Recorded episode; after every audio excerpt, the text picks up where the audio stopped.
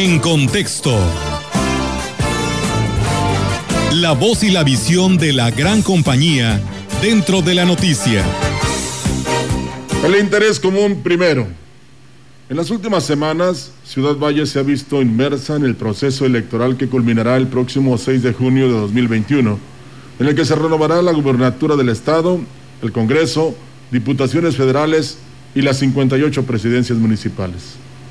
Como uno de los municipios más importantes e indudable caja de resonancia para la región huasteca, nuestra ciudad ha sido objeto de visitas de personajes que durante muchos meses se mantuvieron alejados, inmersos en sus intereses personales y en su propia dinámica de trabajo. Así hemos visto por la Huasteca legisladores en funciones que buscan reelegirse. Por ejemplo, también atestiguamos el nacimiento de muchos aspirantes a ocupar un puesto de elección popular, personas en quienes se ha despertado súbitamente el deseo de solucionar los problemas que nos aquejan. Hasta ahí, todo encuentra o todo encuadra dentro de la tradición. No muy digna de alabanza, por cierto, de renovar los poderes, el mismo ritual, en algunos casos las mismas caras de hace años y sí, las mismas promesas de siempre. La solución a todos los males ha llegado personificada en los candidatos.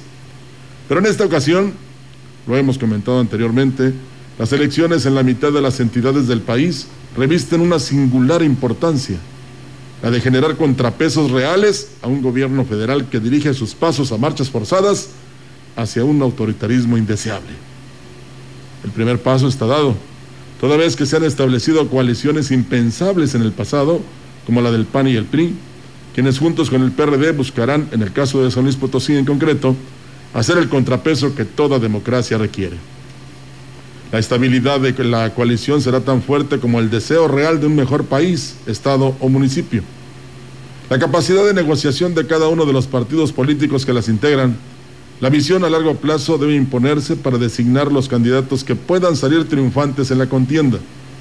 Los protagonismos deben desaparecer para dar paso a una negociación razonada en la que todos los integrantes de las alianzas entiendan que deben ceder en donde sea necesario a fin de lograr una unión fuerte que sea capaz de enfrentar el autoritarismo con que se perfila el gobierno federal en las conciencias de los electores, no obstante la falsa promesa de mejoría. Pregúntele usted a quienes hoy en día no tienen garantizada la subsistencia en materia de salud, educativa o laboral, por las medidas adoptadas en los últimos dos años. Así pues, esperemos que la alianza PRI, PAN, PRD y MC supere el peligroso puente de la elección de candidatos sin caer en desacuerdos que la fracture y de esta manera se constituya en una verdadera opción para corregir el rumbo del país. Reiteramos, ¿qué es lo que no queremos para nuestro Estado?